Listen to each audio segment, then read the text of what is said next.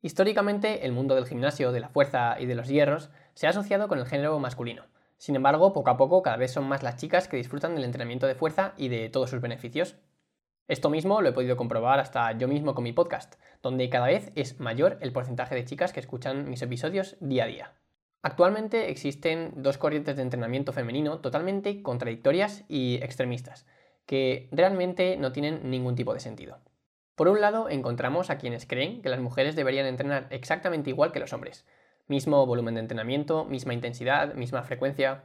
Por el contrario, existen también programas de entrenamiento que buscan simplemente contentar y atraer a la mayoría de mujeres, estos son los típicos programas que inundan a las mujeres con millones de repeticiones basura sin entrenar pesado con todo tipo de variantes y ejercicios de lo más extraños. En primer lugar, no tiene ningún sentido afirmar que una mujer deba entrenar igual que un hombre, ya que biológicamente somos diferentes y como consecuencia nuestra progresión también lo será. En segundo lugar, los típicos entrenamientos con bandas elásticas y miles de repeticiones no tienen ningún sentido, ya que aquí no es que falle únicamente el adaptar la programación a cada sexo, es que en este caso directamente ni se tienen en cuenta las bases más primarias del entrenamiento. Así que, después de esta pequeña introducción en la que he podido desfogarme un poco, vamos a estudiar cuáles son las verdaderas diferencias entre hombres y mujeres en el entrenamiento de fuerza, y sobre todo qué implicaciones tienen en la programación de los entrenamientos. En primer lugar, hablaremos de las diferencias más notables entre hombres y mujeres a nivel fisiológico. Posteriormente, veremos qué implicaciones tienen estas diferencias en el entrenamiento de fuerza. Y por último, daremos una serie de instrucciones prácticas para diseñar una programación en mujeres. Pero espera, antes de nada, déjame decirte que si quieres desbloquear un resumen visual y descargable sobre todo lo que vamos a hablar en este episodio, puedes unirte ahora a mi newsletter semanal. Al acceder vas a desbloquear el acceso exclusivo a todos los resúmenes de todos los episodios del podcast en forma de infografías y además conseguirás un ebook sobre selección de ejercicios completamente gratis de regalo. Una vez dicho esto, vamos al lío. Estás escuchando el podcast Workout Academy, mi nombre es Álvaro Bueno y comenzamos.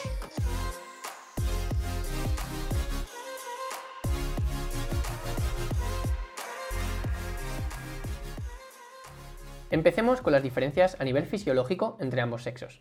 La primera gran diferencia entre hombres y mujeres son los niveles hormonales. Los hombres presentan mayores niveles de testosterona y las mujeres mayores niveles de estrógenos. Por una parte, las mujeres, al tener menos niveles de testosterona, hace que tengan una menor cantidad de masa muscular y por tanto una menor capacidad de aplicar fuerza absoluta. Pero, por otra parte, los estrógenos favorecen la recuperación. En segundo lugar, las mujeres presentan también un mayor número de fibras lentas, tipo 1, las cuales son precisamente las que mejor se recuperan de un determinado esfuerzo, pero poseen una menor capacidad de aplicar fuerza e hipertrofiarse. En tercer lugar, el género femenino consume más cantidad de grasa como fuente de energía a cualquier intensidad y ahorran más cantidad de glucógeno. Esto tiene como consecuencia, una vez más, que la fatiga generada en el entrenamiento sea menor que en el género masculino. Y ya, por último, y en cuarto lugar, las mujeres tienen una menor explosividad que los hombres.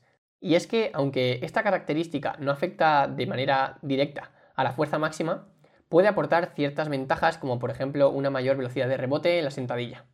Y nada, estas serían las cuatro mayores diferencias entre ambos sexos a nivel fisiológico.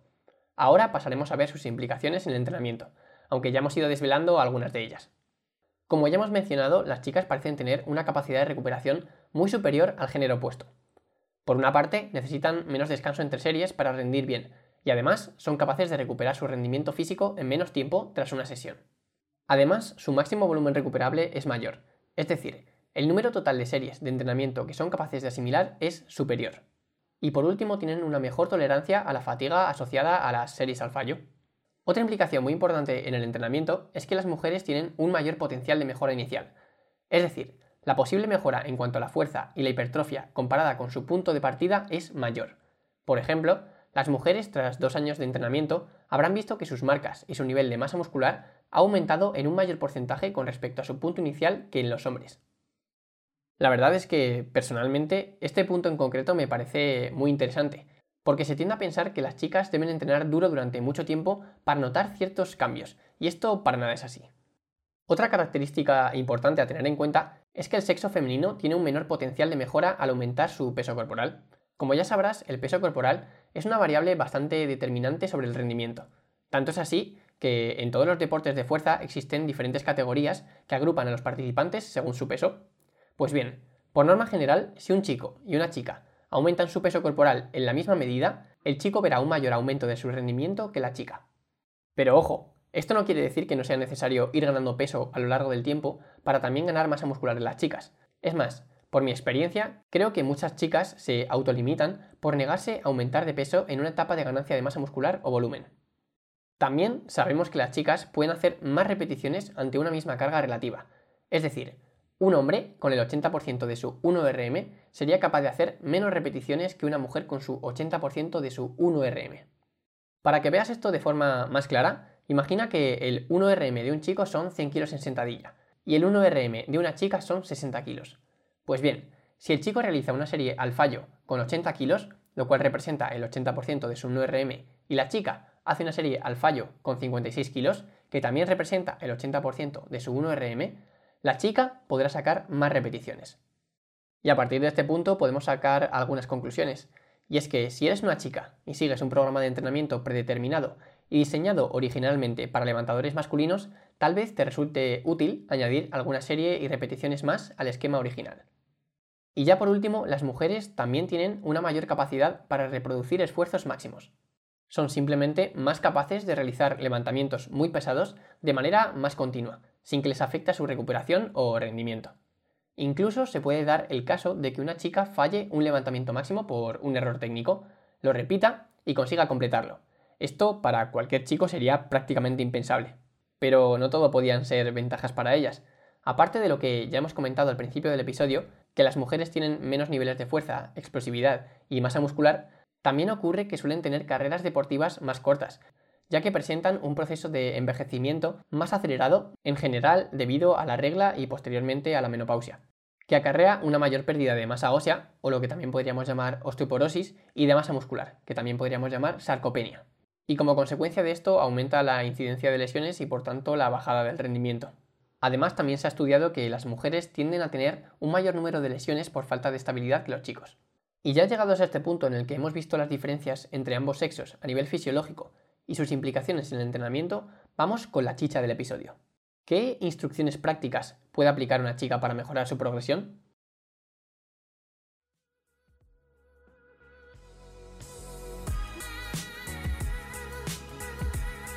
En primer lugar, las chicas se van a beneficiar de pasar un mayor tiempo en los bloques de hipertrofia. En segundo lugar, deben trabajar con cargas que representan un mayor porcentaje de su 1RM que los hombres, para ajustarse al rango de repeticiones ideal para generar hipertrofia. En tercer lugar, deberían trabajar con más variantes en los ejercicios básicos como por ejemplo la sentadilla, el peso muerto o el press de banca.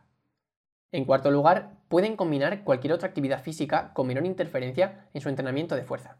Es decir, si cualquier chica realiza un deporte colectivo, además de ir al gimnasio, la interferencia que habrá entre ambos tipos de entrenamientos será menor que la que habría en el caso de un chico. En quinto lugar, pueden programar series al fallo muscular con más frecuencia. En sexto lugar, deben realizar más series de aproximación antes de llevar a cabo una serie pesada en un ejercicio principal. En séptimo lugar, sería más interesante dar un mayor énfasis al trabajo de estabilidad que al de movilidad. Y en octavo y último lugar, suele ser más apropiado llevar a cabo una sobrecarga progresiva a través del volumen del entrenamiento que no a través de la intensidad de cada serie. Es decir, para las chicas suele venir mejor el hecho de ir aumentando poco a poco las series que se van haciendo, es decir, el número de series, que no seguir intentando hilar más fino a la hora de llegar cada vez más cerca del fallo muscular. Y con esto ya terminamos. La verdad es que tenía bastantes ganas de grabar este episodio para acercar un poco más la realidad tanto a chicos como a chicas. Personalmente me da mucha rabia que haya chicas que dejen de entrenar por creer que no van a poder conseguir grandes resultados. Así que, a modo de conclusión, habrás podido ver que chicos y chicas no somos iguales a nivel fisiológico, por lo que nuestras capacidades físicas también son diferentes. Justamente por eso es recomendable hacer ciertos ajustes a la hora de programar el entrenamiento para cada sexo. Pero a pesar de todo esto, si eres una chica y te has quedado hasta este punto del episodio, recuerda que el entrenamiento realmente efectivo no difiere mucho del que tendría que hacer un chico. Así que por favor, no caigas en el error de creer que simplemente haciendo mil repeticiones con gomitas vas a obtener buenos resultados. Recuerda que para que una serie sea realmente efectiva, debe llevarse siempre cerca del fallo muscular. Ten cuidado a la hora de replicar los ejercicios y entrenamientos para chicas, entre comillas, que abundan en redes sociales. Si no hay intensidad, no hay resultados. Que no te engañen. Dicho esto, espero que te haya gustado el episodio de hoy y que puedas sacarle algún partido. Te recuerdo una vez más que puedes desbloquear el acceso exclusivo a los apuntes de este episodio y de todos los anteriores uniéndote a mi newsletter semanal a través del link que te dejo en las notas del episodio. Además, vas a poder descargar mi ebook sobre selección de ejercicios completamente gratis como regalo. Me ayudaría muchísimo si valoras positivamente este podcast en la plataforma que me estés escuchando, o mejor aún si compartes este episodio o programa con tus amigos. Un abrazo enorme y nos vemos en el próximo. ¡Chao!